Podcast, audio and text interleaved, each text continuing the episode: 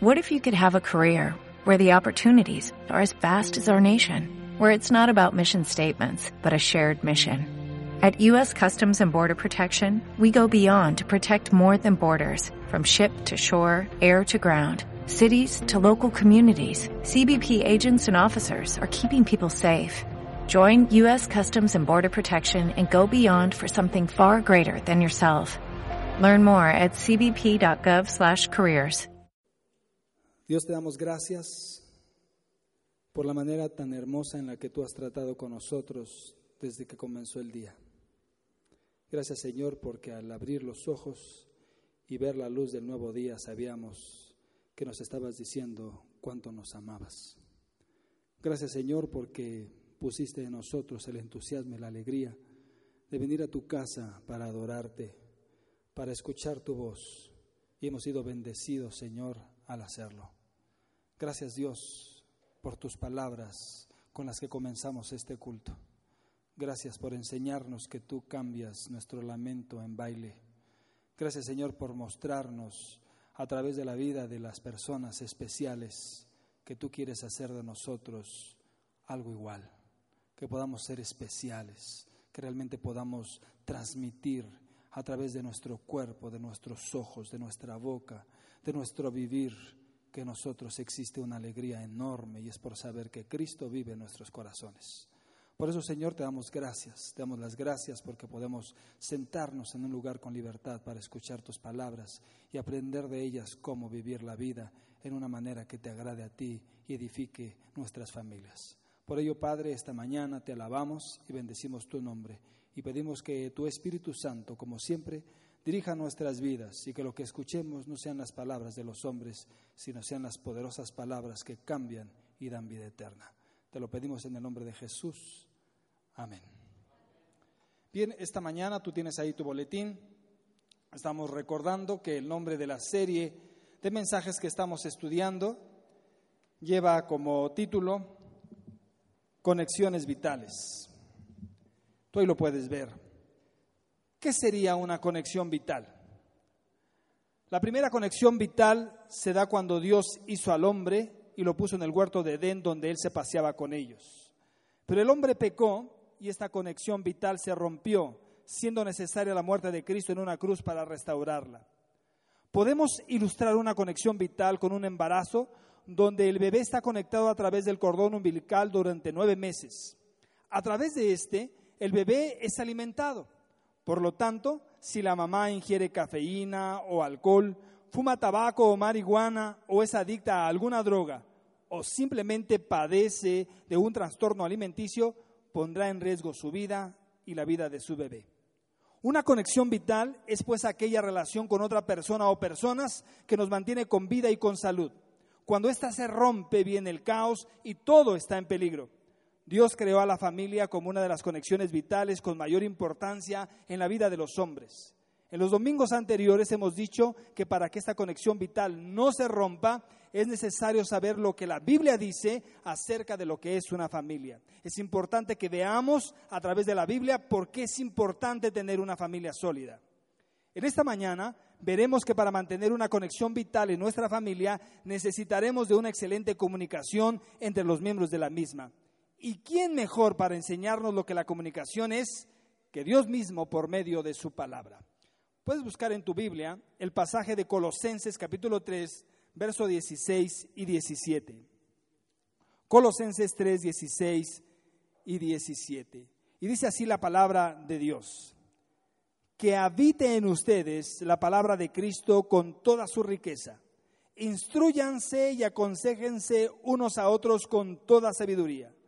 Canten salmos, himnos y canciones espirituales a Dios con gratitud de corazón. Y todo lo que hagan de palabra o de obra, háganlo en el nombre del Señor Jesús, dando gracias a Dios el Padre por medio de Él. ¿Qué nos enseña este versículo? Este versículo, estos dos versículos son pequeños, pero están llenos de riqueza espiritual. Tiene una enseñanza impresionante. Dios nos enseña que sus palabras deben de habitar, deben de vivir en el mismo lugar donde nosotros habitamos y vivimos, para poder recibir de ellas las riquezas de su gloria. Los seres humanos nos comunicamos con palabras, con sentimientos, con pensamientos, con ideas y experiencias que nos ayudan a vincularnos con afecto. Si estamos conectados con la fuente de poder, que es nuestro Señor Jesucristo, y con sus poderosas palabras, entonces tendremos una comunicación llena de palabras ricas en instrucción, consejo, sabiduría, sentimientos, idea, gratitud y amor, que nos permitan enfrentar como familia toda clase de circunstancias o situación con éxito. ¿Qué tan importante es la palabra de Dios? ¿Qué tan importante es en la comunicación de una familia? Este pasaje dice que es tan importante que la palabra debe de habitar, debe de ser parte de la vida de cada uno de los miembros de nuestra familia.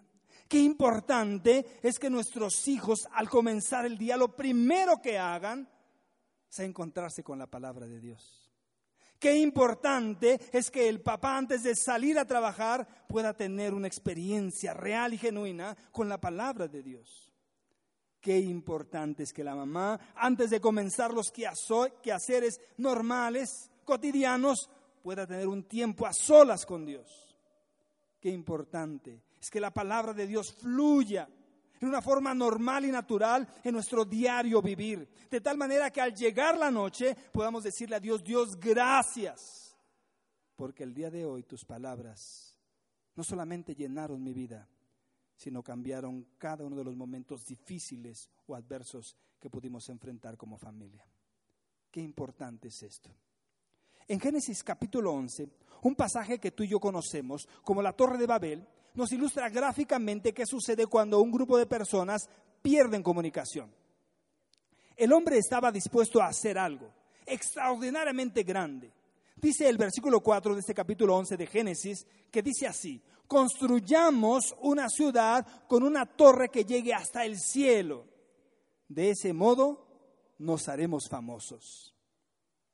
Dios no está en contra de que realicemos cosas grandes extraordinariamente grandes. El problema está en que no lo tomamos en cuenta en aquello que queremos construir. Dios discierne las intenciones del corazón y sabía que estos hombres construían para ser reconocidos eternamente por sus obras. Dios sería olvidado y ellos recibirían todo el reconocimiento a su labor. Entonces, ¿qué hizo Dios?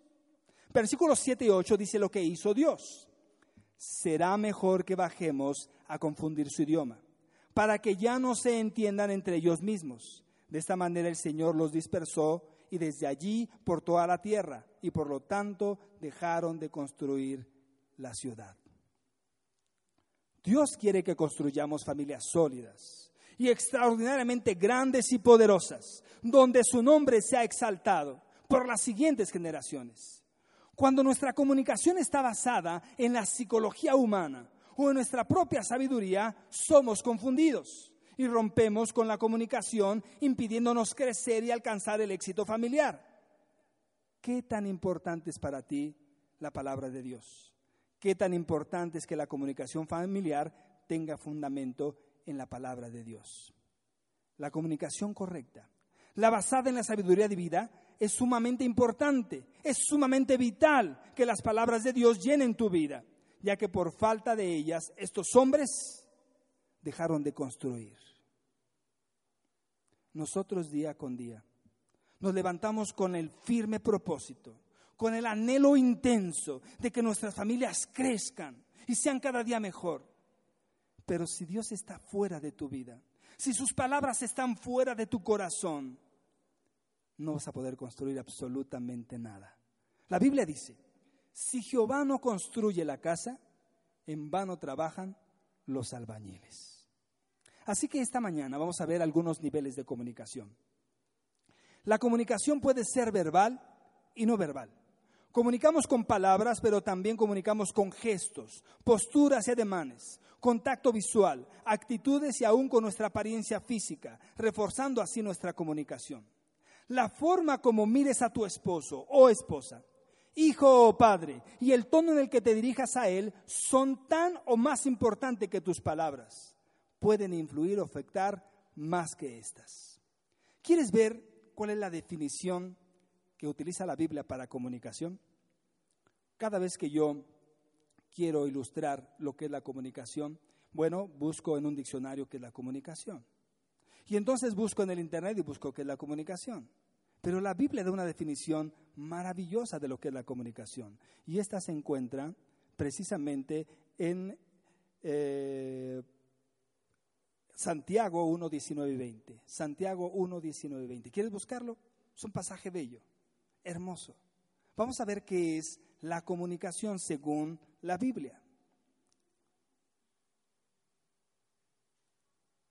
La Biblia dice, por esto, mis amados hermanos, todo hombre sea pronto para oír, tardo para hablar, tardo para irarse, porque la ira del hombre no obra la justicia de Dios. ¿Qué es la comunicación? Según este versículo, la comunicación es cuando tú eres pronto para oír, tardo para hablar y tardo para enojarte. ¿Sabes por qué rompemos la comunicación? Porque no sabemos escuchar. ¿Sabes por qué rompemos la comunicación? Porque queremos que todos nos oigan. ¿Sabes por qué rompemos la comunicación? Porque si alguien no pone atención nos enojamos. Y cuando nos enojamos, se pierde toda comunicación. De la conversación de Jesús que él tuvo con la mujer samaritana, vamos a aprender cinco niveles de comunicación. Ahí en tu boletín puedes irlos anotando. Nivel número uno. La comunicación más elemental es la comunicación superficial. Es aquella donde mostramos nuestra educación. En ella lo único que buscamos es mantener un contacto cordial con otra persona. Son comentarios generales y preguntas que intercambiamos en forma rutinaria. Por ejemplo, hola, buenos días, buenas tardes, buenas noches, adiós, provecho, con permiso, que descanses, que te vaya bien, que Dios te bendiga. Esa comunicación es la más superficial, es elemental, habla de nuestra educación. Jesús usó este tipo de nivel de comunicación en su encuentro con la mujer samaritana. La Biblia dice que sus discípulos habían ido al pueblo a comprar comida. En eso llegó a sacar agua una mujer de Samaria y Jesús le dijo, regálame un poco de agua. Es lo más superficial. ¿Sabías tú que muchas familias solo tienen este nivel de comunicación? Es triste, pero es verdad. Segundo nivel, comunicación casual. Es el intercambio de palabras e información. Se enfoca en personas, eventos o lugares. Por ejemplo, ¿cuánto cuesta esto? ¿Cómo te llamas? ¿Dónde trabajas? Dime qué es lo que más te gusta. Esta clase de comunicación la rompemos, la, usamos generalmente para romper el hielo. En el mismo pasaje de la mujer samaritana vemos este nivel de comunicación. La mujer samaritana pregunta, ¿cómo se te ocurre pedirme agua si tú eres judío y yo soy samaritana? Jesús contesta, si supieras lo que Dios puede dar y conocieras al que te está pidiendo agua, tú le habrías pedido a Él y Él te habría, habría dado agua que da vida eterna. Hay familias que creen que por preguntar y recibir respuestas a sus preguntas cuentan con una buena comunicación. Pero ¿qué crees? No es así. No es suficiente con decir, ¿fuiste a la escuela? ¿Cómo te fue? ¿A qué hora llegaste? No es suficiente, hay que hacer algo más. Tercer nivel, comunicación confortable. En este nivel se comunican ideas y puntos de vista personales, se expresan objeciones, juicios y decisiones. A través de esta comunicación le expresas a la otra persona, escucha muy bien, lo que tú quieres, lo que tú deseas, tus anhelos y tus sueños. No importa que la otra persona no los comparta contigo. Es la comunicación donde tú expresas, quiero ser tomado en cuenta. Lo más importante es mi vida, mi trabajo, mi carrera, mi novio, mis amigos, mi familia, mi carro, mi, mi y mi.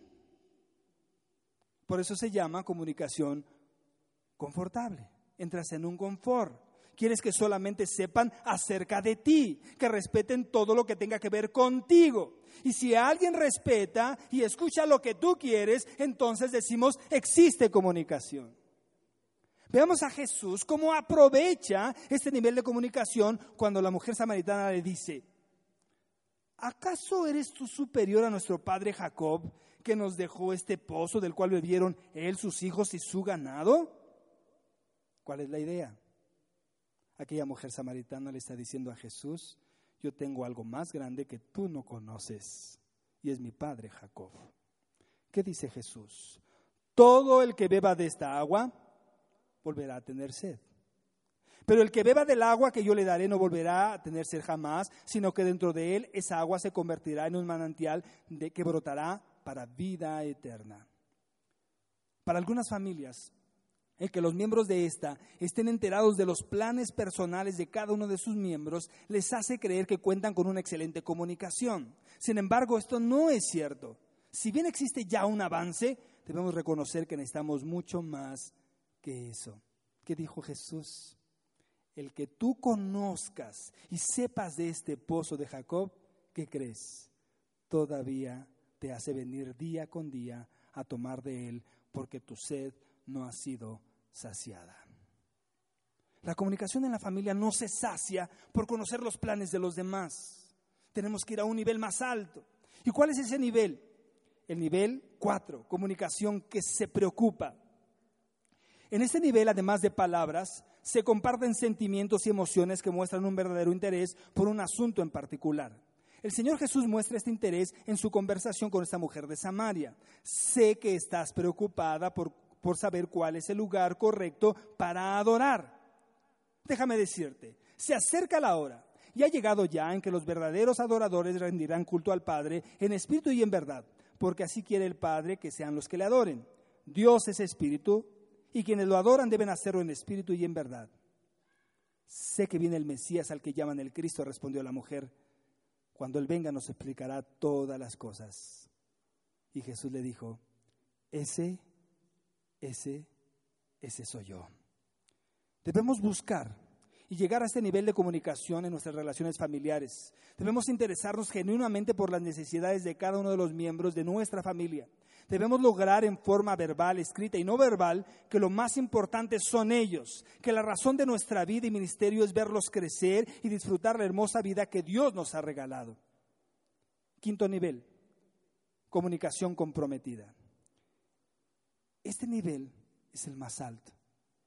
Es el nivel al cual Dios quiere que tú y yo lleguemos. Te lo voy a platicar porque tú ya lo conoces. Dios estaba sentado en su trono de gloria. Recibía la alabanza de millones y millones de ángeles. Y dice la Biblia que no se aferró a ser Dios, sino que dejó el trono, se humanó, nació de la bienaventurada Virgen María, se hizo como uno de nosotros, aceptó caminar por esta vida. Tomó la decisión firme. Y nunca se arrepintió de aceptar en sus manos los clavos. No se arrepintió de aceptar los clavos en sus pies. No se quejó ni un solo momento de los golpes que recibió en su rostro y murió en una cruz. Esa es la comunicación comprometida. Es más que decir yo te amo. ¿Sabes? La Biblia desde el primer libro hasta el último me está diciendo una y otra vez que Dios me ama. Pero si la Biblia no dice más que palabras, entonces esa palabra se queda hueca y vacía. Pero la palabra de Dios, la Biblia nos enseña que Dios actúa, que Dios se compromete, que Dios hace algo más que decir palabras. Dios dejó el cielo, bajó, estuvo entre nosotros, murió en una cruz, resucitó al tercer día, está a la diestra de Dios Padre, intercede por nosotros. es la comunicación donde hablamos con plena libertad. No hay temor a ser rechazados o ser juzgados. Este tipo de nivel muestra la existencia de una verdadera relación emocional, sentimental y espiritual con la persona. Este tipo de nivel es el que Dios ha desarrollado en su relación con nosotros, sus hijos. Este mismo nivel de comunicación fue diseñado por Dios para ser practicado dentro de la familia. En este nivel hay transparencia total y sinceridad absoluta. ¿Quieres escuchar lo que dice la Biblia? Wow. La Biblia dice así: Justificados pues por la fe, tenemos paz para con Dios por medio de nuestro Señor Jesucristo, por quien tenemos entrada por la fe a esta gracia en la cual estamos firmes y nos gloriamos en esperanza de la gloria de Dios. Qué versículo tan pequeño. Pero escucha bien lo que dice. Justificados. En esta relación vital, en esta experiencia de vida, yo estaba perdido. Mis pecados me habían apartado de Dios. Pero Dios me justificó. ¿Qué es la justificación? Es cuando Dios te presenta delante de Él inocente, aun cuando tú y yo sabemos que somos culpables. ¿Qué más hizo Dios? No solamente me presentó inocente delante de Él, hizo algo más. Me dio su paz. Cuando yo le pedí perdón a Dios, cuando Dios perdonó mis pecados, yo experimenté la paz de Dios que sobrepasa todo entendimiento. ¿Y lo que más dice? Nos ha dado su gracia, una gracia firme, que no se mueve, que es la misma ayer, hoy y siempre. Por eso la Biblia dice que cada vez que nosotros nos acercamos al trono de su gracia, ¿qué dice? Encontramos siempre su oportuno socorro. Y no solamente eso, ¿qué dice el versículo? Nos gloriamos, nos gozamos, porque podemos mirar por los ojos de la fe la esperanza gloriosa de un día ver con nuestros propios ojos a nuestro Señor Jesucristo. Eso eso se llama comunicación comprometida. Para que nosotros podamos desarrollar una, comunicación comprometida, tenemos que tener un corazón como el de Dios, un corazón que hable con amor. Al comienzo de este sermón el Señor nos exhortaba a que nuestras conversaciones estén llenas de amor, que seamos capaces de hablarnos con himnos y canciones llenas de gratitud. El apóstol Pablo enseña que nos comuniquemos con amor cuando cuando cada uno no solo vele por sus propios intereses, sino también por los intereses de los demás. Fíjate bien lo que dice la Biblia. Por tanto, pondréis estas mis palabras en vuestro corazón y en vuestra alma. Las ataréis como señal en vuestra mano y serán por frontales en vuestros ojos y las enseñaréis a vuestros hijos, hablando de ellas cuando te sientes en tu casa, cuando andes por el camino, cuando te acuestes y cuando te levantes y las escribirás en los postes de tu casa y en tus puertas, para que sean vuestros días y los días de vuestros hijos tan numerosos sobre la tierra que Jehová juró a vuestros padres que les había de dar como los días de los cielos sobre la tierra. ¿Quieres tener un corazón lleno de amor? Deja que las palabras de Dios inunden tu corazón. Es muy triste, pero en muchos púlpitos los predicadores utilizan el púlpito para animar con sus palabras a la iglesia de Dios. Cuando el púlpito fue diseñado para que el predicador solamente tome lo que la palabra de Dios dice y haga crecer el corazón de los que escuchan. Las palabras escogidas correcta y cuidadosamente tienen el poder de establecer un vínculo de amor. Es por eso que la Biblia también dice, en la lengua hay poder de vida y muerte. Quienes las aman comerán de su fruto. La pregunta que nos surge de inmediato como una necesidad es, ¿cómo logro tener un corazón que hable con amor? Sigamos algunos prácticos y sencillos principios bíblicos. Voy a irme muy rápido, así que trata de ir anotando ahí. Son 11 principios. Voy a ir rápido. Comunica interés. Interesarnos genuinamente por otra persona nos lleva a comunicarnos con el lenguaje de las acciones. Jesús respondió, bajaba un hombre de Jerusalén a Jericó y cayó en manos de unos ladrones. Estos le quitaron la ropa, lo golpearon y se fueron, dejándolo medio muerto. Resultaba, resultó que viajaba por el mismo camino un sacerdote, quien al verlo se desvió y siguió de largo. Así también llegó a aquel lugar un levita, y al verlo se desvió y siguió de largo. Pero un samaritano que iba de viaje llegó a donde estaba el hombre, y viéndolo se compadeció de él. Se acercó, le curó las heridas con vino y aceite, y se las vendó. Luego lo montó sobre su propia cabalgadura, lo llevó a un alojamiento y lo cuidó. Al día siguiente sacó dos monedas de plata y se las dio al dueño del alojamiento. Cuídamelo, le dijo, y lo que gaste usted de más se lo pagaré cuando yo vuelva. ¿Cuál de estos tres piensas que demostró ser el prójimo del que cayó en manos de los ladrones? El que se compadeció de él, contestó el experto en la ley. Anda entonces y haz tú lo mismo, concluyó Jesús. Una persona que solamente comunica, te amo, te amo, te amo, te amo, y no hace nada, no ama. ¿Qué comunicó el samaritano con sus acciones? Un interés genuino por la persona en necesidad. Le mostró un amor genuino, un amor que se queda en, ¿qué te pasa? ¿Te sientes bien? ¿En algo te puedo ayudar? ¿Cómo puedo hacer algo por ti? Y no hace más que eso, actúa con un amor incorrecto. El interés que se acompaña de amor siempre actúa a favor de aquella persona a quien ama. Segundo principio, omita el pasado. ¿Qué sería de nuestras vidas si Dios no olvidara el pasado y estuviera recordándonos cada momento lo pecador e infieles que somos. Nuestra vida sería un infierno. Estaríamos deprimidos constantemente al no poder vivir con la culpa. Sin embargo, Dios nos dice, yo, yo soy el que borro tus rebeliones por amor de mí mismo y no me acuerdo de tus pecados. El corazón que ama es el corazón que perdona. La recomendación del apóstol Pablo es que reconozcamos que todos estamos expuestos a fallar y que somos cristianos en proceso determinado. ¿Qué dijo Pablo? Hermanos, no pienso que yo mismo lo haya logrado ya. Más bien una cosa hago, olvidando lo que queda atrás y esforzándome por alcanzar lo que está delante, sigo avanzando hacia la meta para ganar el premio que Dios ofrece mediante el llamamiento celestial en Cristo Jesús. ¿Cuál debe de ser la actitud? olvidar lo que queda atrás.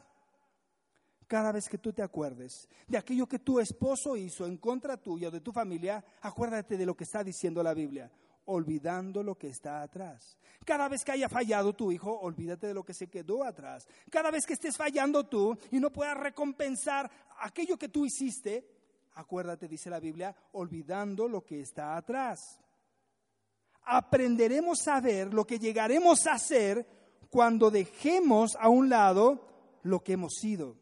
Esto solo será posible si somos capaces de doblegar el orgullo y la soberbia ante la grandeza de un amor que perdona. Tercer principio, manifieste que usted entendió este mensaje. La forma más efectiva de dar un mensaje de amor es a través del contacto físico. Veamos un poderoso ejemplo en Mateo 19:13. Llevaron unos niños a Jesús para que les impusiera las manos y orara por ellos, pero los discípulos reprendían a quienes lo llevaban. ¿Qué hizo Jesús? Jesús oraba y ponía sus manos. ¿Recuerdas aquel eh, hombre enfermo de piel? Aquel hombre que tenía esa enfermedad incurable. Dice la Biblia que Jesús, en la sorpresa de todos los hombres, lo tocó lo tocó. Qué importante es en las relaciones y en nuestras diferentes formas de comunicarnos con otros el contacto físico. Deja platicarte rápidamente. Mis padres se separaron cuando yo tenía tres años. Mi hermano mayor tenía cuatro años y mi hermana tenía seis meses de nacida. Los tres nos quedamos con papá. A mi mamá no la volvimos a ver por mucho tiempo. Cuando la volví a ver, lo primero que hicimos fue abrazarnos y besarnos. Y aunque toda la vida la viví con mi padre, y aunque yo sabía perfectamente que me amaba con todo su corazón y con todas sus fuerzas, jamás, una sola vez, tocó mi cuerpo. ¿Cuánto bien me hubiera hecho que tocara mi cuerpo. ¿Sabes? Una vez en este lugar, un hermano al cual amo mucho, solamente me abrazó. Y me abrazó y me abrazó. No dijo una sola palabra. Y lloró conmigo. Cuánto bien me hizo. Siguiente principio. Use lenguaje en primera persona. Generalmente la buena comunicación se pierde cuando nos quejamos en segunda persona. Me hace sentir que no valgo nada. Pero si decimos lo mismo en primera persona, propiciamos una mejor comunicación. Es triste, pero siento que para ti valgo muy poco. ¿Sabes qué dice Salomón? Las palabras de mi boca son todas justas. No hay en ellas maldad ni doblez. Son claras para los entendidos e irreprochables para los sabios. Utiliza el reclamo, si va a ser de esta manera, en primera persona. Hazlo sin maldad, sin doblez. Hazlo con claridad y Dios te hará sabio. Siguiente principio. No olvides el lenguaje de los detalles. Allí debe decir, nunca, si dice nunca, digas nunca tú. Creo que es como debe decir en su, en su bosquejo. No olvides el lenguaje de los detalles. En toda relación existen detalles. Hay detalles muy pequeños que destruyen y hay detalles muy pequeños que construyen. La Biblia dice, las moscas muertas hacen heder y dar mal olor al perfume del perfumista. Hace una pequeña locura al que es estimado como sabio y honorable. También dice el libro de Cantares, las zorras pequeñas echan a perder las viñas. ¿Qué es lo que está diciendo? Está diciendo que un perfume de gran valor, de hermoso aroma, puede ser echado a perder por una mosca. ¿Te ha pasado? Estás tomando algo delicioso y cae la mosca. No te la tomas, ¿verdad? No sigues comiendo. Un pequeño detalle echa a perder una relación toda la vida. Pero ¿qué crees? Un pequeño detalle puede hacer algo de algo ordinario, algo extraordinario. ¿Recuerdas el perfume de alabastro que María vació completamente en el cuerpo de Jesús? No solo le lavó los pies para darle la bienvenida a casa de Lázaro, sino que le preparó para el día de su muerte. ¿Recuerdas las dos blancas de la viuda pobre? Esas dos eh, blancas fueron suficientes para enseñarle a los ricos que lo más pequeño ofrecido con amor genuino era mayor que las grandes riquezas dadas con egoísmo. ¿Qué tan detallista eres con tu familia? Esta es una tarea que el pastor dejó. ¿eh? ¿Cuándo fue la última vez que le escribiste una carta de amor? ¿Cuándo saliste con tu cónyuge y le tomaste la mano? ¿Cuándo fue la última vez que hablaste por teléfono para decirle que le amabas? La tarea del pastor Sergio Guevara, que tengo que hacerla también yo, dice en esta semana dale un detalle a tu cónyuge que no te cueste dinero, no le compres nada, pero demuéstrale que le amas. Siguiente principio, invierta en la persona.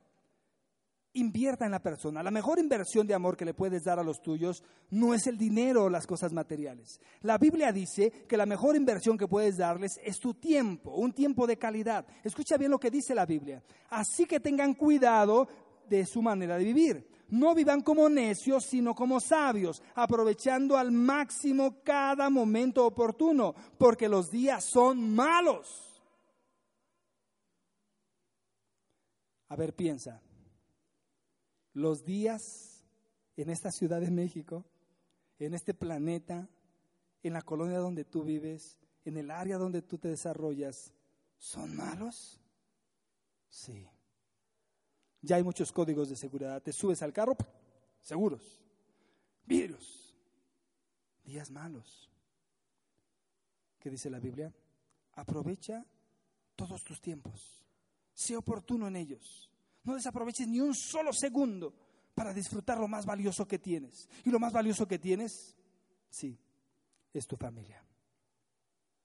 ¿Sabes una cosa? La Biblia también dice algo muy interesante. Todos los que estamos aquí en algún momento hemos dicho, es que tengo mucho trabajo, es que tengo muchas cosas que hacer, es que tengo muchas tareas, es que tengo mucho sueño. Pero la Biblia dice lo siguiente, Todo tiene su tiempo. Y todo lo que se quiere debajo del cielo tiene su hora. Aquí la palabra clave es todo lo que se quiere. ¿Cuántas veces has ido al cine teniendo mucho trabajo, teniendo mucho que hacer, teniendo mucha tarea? El problema no es lo que tuvieras que hacer. El problema es que no querías perderte la película. La Biblia dice, todo lo que se quiere debajo del cielo, ¿qué crees? Tiene su hora. ¿Quieres a tu familia? Invierte tiempo en ella. Siguiente, siguiente principio. Quite toda manipulación. Un corazón amante no manipula. La manipulación es cualquier cosa que es una persona con la intención de conseguir algo sin tener que dar nada a cambio. O cuando pretenden aprovecharse sacando mucho a cambio de poco. Y todo esto mediante la omisión de información o engaño. ¿Qué dice la Biblia? El que encubre el odio es de labios mentirosos, y el que propaga calumnia es necio. En las muchas palabras no falta pecado, mas el que refrena sus labios es prudente. Que su conversación sea siempre amena y de buen gusto, así sabrán cómo responder a cada uno.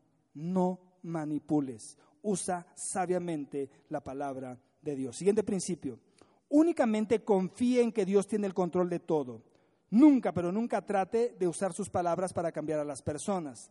Eso solamente es trabajo del Espíritu Santo de Dios.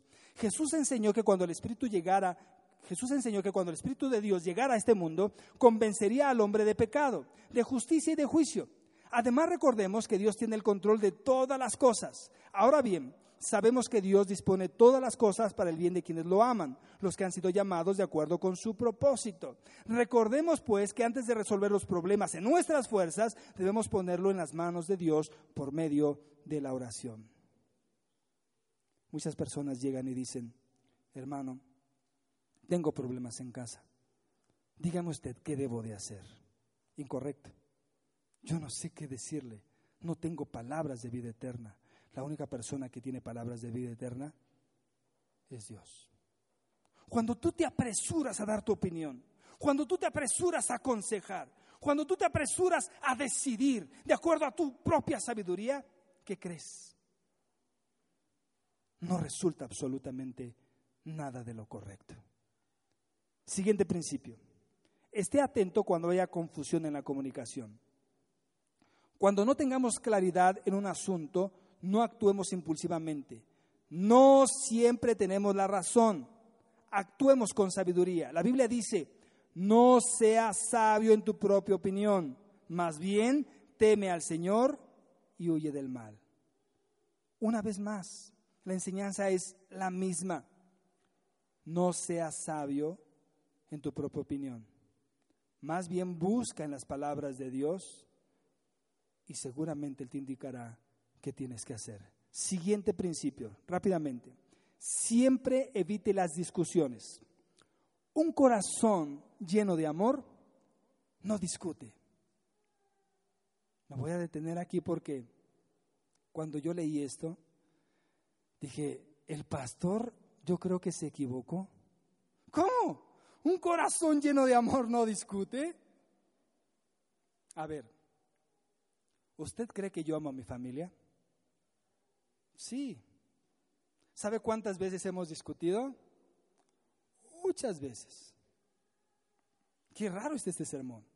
Un corazón lleno de amor no discute. ¿Usted discute? ¿Podemos saltarnos este punto? ¿Les gustaría? No. La Biblia dice algo interesante. Fíjate bien lo que dice la Biblia. Fíjate con mucha atención lo que dice. Tú guardarás en completa paz a aquel cuyo pensamiento en ti persevera, porque en ti ha confiado. A ver otra vez. Tú guardarás en completa paz a aquel cuyo pensamiento en ti persevera, porque en ti ha confiado. Es asombroso, pero cuando pasas más tiempo a solas con Dios, mejor te llevas con todas las personas. Un corazón lleno de amor es un corazón que pasa tiempo con Dios. Un corazón que pasa tiempo con Dios no discute. El apóstol Pablo enseñó que el que está en Cristo nueva criatura es. que ahora está vestido de una nueva ropa espiritual que lo distingue de las demás personas, por lo que manda que también nos despojemos de, de, la cólera, de los arrebatos de ira, de la aversión, de los insultos y de las groserías. Y dice en una forma clara, saca todo esto de tu boca. Jesús lo dice de otra manera, ningún árbol bueno da fruto malo, tampoco da buen fruto el árbol malo. A cada árbol se le reconoce por su propio fruto. No se recogen higos de los espinos, ni se cosechan uvas de las zarzas. El que es bueno, de la bondad que atesora en el corazón, produce el bien. Pero el que es malo, de su maldad produce el mal. Porque de lo que abunda en el corazón, habla la boca. Solo recuerda que la boca habla solo lo que hemos cultivado en nuestro corazón. Finalmente, último principio elimine los ruidos a su alrededor. Los jóvenes lo dicen de otra manera. Bájale dos rayitas.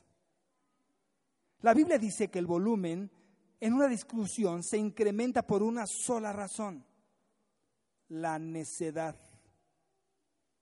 Cuando incrementamos la voz en una discusión? Cuando nos volvemos necios. El sabio Agur dice, si como un necio te has engreído, o si algo maquinas, ponte a pensar que batiendo la leche se obtiene mantequilla, que sonándose fuerte sangra la nariz y que provocando la ira se acaba peleando. Qué sencillo. Cuando nosotros levantamos la voz, cuando nosotros gritamos, cuando nosotros perdemos el control, es por una sola razón. Estamos siendo necios. Vamos a concluir esta, esta tarde en este lugar pidiéndole a Dios que nos ayude a comunicarnos correctamente.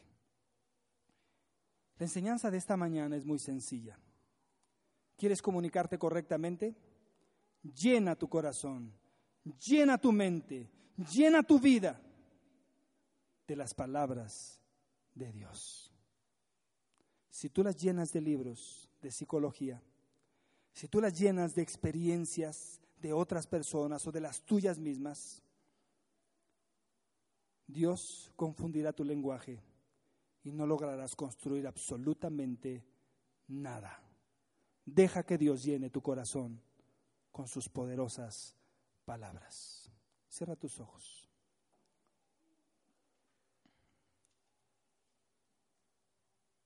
Esta tarde, Señor, esta mañana, este lugar, alabamos tu nombre